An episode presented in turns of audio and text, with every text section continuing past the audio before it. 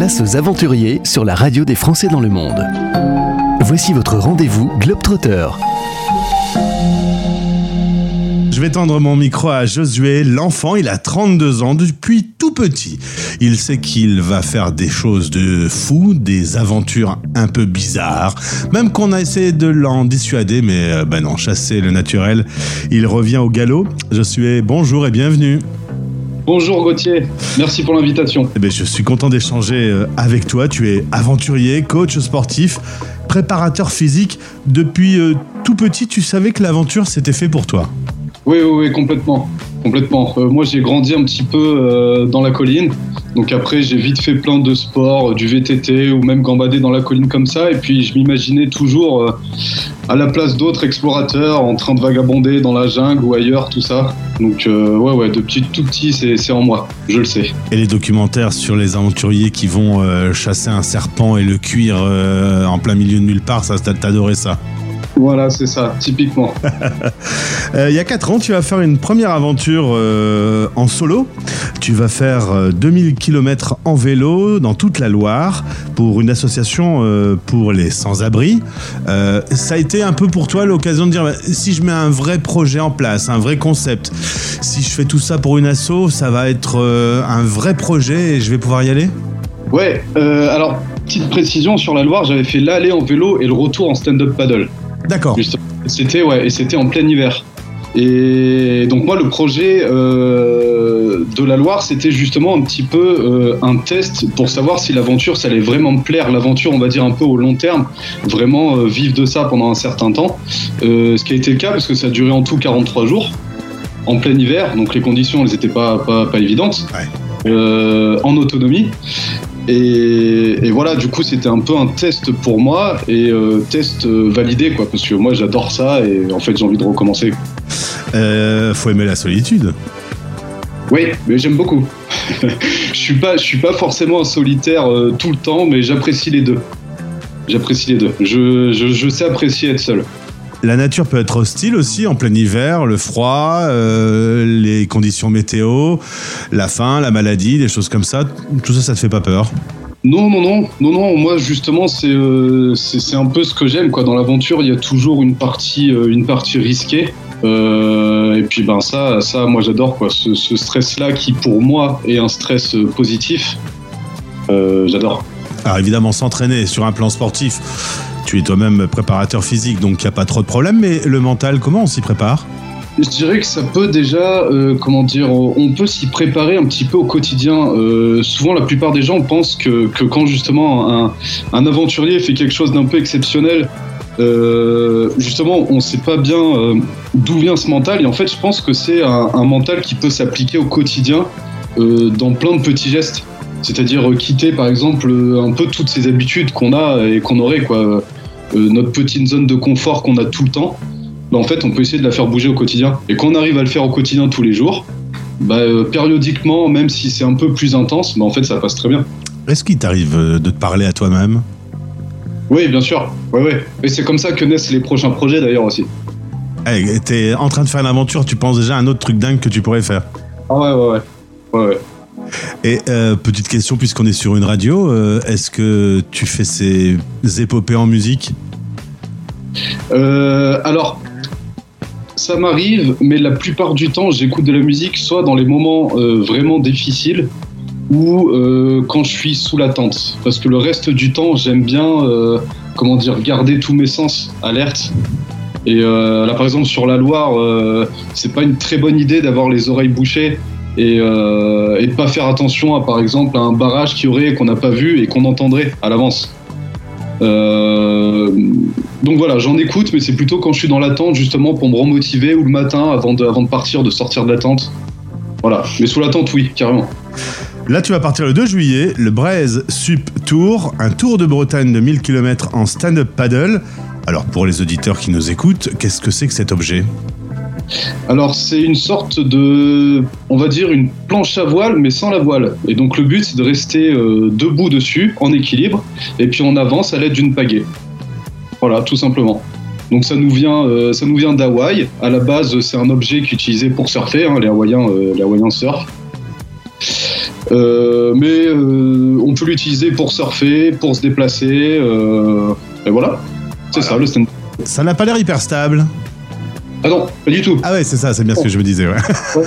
ouais, ouais, ouais. Et là, justement, dans mes aventures, il y a une vraie complexité, c'est que comme je fais ça en autonomie, ben, je, porte ma nourriture, j'ai du matériel à emmener, et euh, ça rend la planche encore moins stable. On apprend à voyager léger aussi. Ouais, oui, oui, c'est sûr, c'est sûr, euh, mais il y a quand même des impératifs. Par exemple, moi, sur la nourriture, je suis pas encore prêt, honnêtement, à manger euh, des huîtres que je trouve euh, sur le littoral. Donc euh, voilà, j'emmène des repas lyophilisés. Et même si lyophilisé, c'est assez léger, le tout, sur un mois ou plus, ben, forcément, ça, ça a son poids, quoi. Évidemment, tu manques pas d'eau, mais paradoxalement, cette eau est très salée. tu fais tes plats lyophilisés avec l'eau de la mer? Alors là, non. Là, je vais avoir un désalinisateur manuel. Et donc ça c'est pareil, ça prend en compte aussi parce que euh, donc c'est quelque chose de manuel, c'est une sorte de pompe qu'on actionne, mais ça ça prend énormément de temps parce que ça n'a pas un rendement euh, euh, vraiment efficace.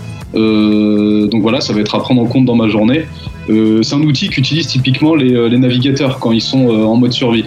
Eux normalement c'est branché sur, sur l'électrique, mais voilà en mode survie ils ont ce truc là manuel au cas où. Évidemment, tu vas euh, euh, naviguer quelques heures, puis euh, tu vas te reposer en remontant sur la côte. Combien d'heures de paddle tu vas faire par jour? Bah Alors, ça va énormément dépendre des conditions météo. maintenant, pour comparer par rapport à la Loire, je pense que ça va être dans les, dans les 5-6 heures, même si en été, les journées rallongent. Et si je peux faire plus, je fais plus. voilà, maintenant le but c'est d'être judicieux et de pouvoir finir la voiture en entier sans faire de tendinite ou autre chose. Euh, donc voilà, mais euh, généralement ça tourne dans les 4 heures minimum. Mais tu es toujours debout? Alors, euh, sur la Loire, ça m'est arrivé de changer de position, c'est-à-dire me mettre de temps en temps accroupi, un petit peu assis, mais alors c'est encore moins confortable que d'être debout. Donc c'est vraiment juste des changements de position assez brefs. voilà, déjà mentalement et puis même physiquement, ça fait du bien un peu de reposer un peu le dos, tout ça. Et puis là, L'avantage de, la Bretagne, c'est que si jamais vraiment euh, je veux m'arrêter sur une plage et marcher un petit peu, je peux le faire. Sur la Loire, c'est un petit peu plus compliqué. Alors la Loire, euh, c'était en plein hiver. Cette fois-ci, euh, ce sera en plein été. L'été qu'on vient d'avoir en 2022 a été hyper chaud. la canicule fait partie des risques météorologiques de ton aventure.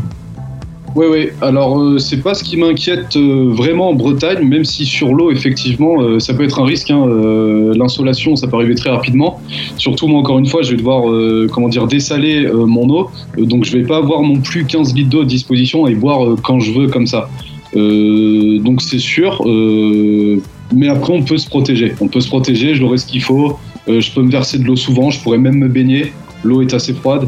Donc euh, voilà, c'est pas, euh, je suis pas inquiet pour ça. Tu vois, je vais faire une vraie question d'un vrai aventurier. On peut pas boire de l'eau salée? Alors, ben, euh, il y a une vidéo très intéressante de. Ah, je me rappelle plus comment il s'appelle, mais celui qui a inventé les, euh, les canaux de sauvetage et qui était parti euh, faire une transatlantique comme ça sur un canot de sauvetage pour vanter les mérites de, son produit. Et c'était un médecin et de mémoire, il disait qu'on pouvait en boire, mais alors je crois que c'était grand, grand maximum pendant une semaine. Et c'est quand même pas quelque chose qu'il faut faire trop souvent et, comme ça. Donc oui, on peut en boire. Mais comme moi, j'aurais à manger et lyophiliser, en plus de ça, c'est salé. Euh, je préfère ne pas en boire. Alors, tu fais cette aventure euh, en soutenant une association. Est-ce que tu peux me la présenter? Bien sûr. Alors, ça s'appelle Un sourire dans les yeux d'Anne-Charlotte. Alors, euh, c'est une association, comment dire, qui, s'occupe d'une petite fille qui habite sur Auré, qui a 11 ans maintenant.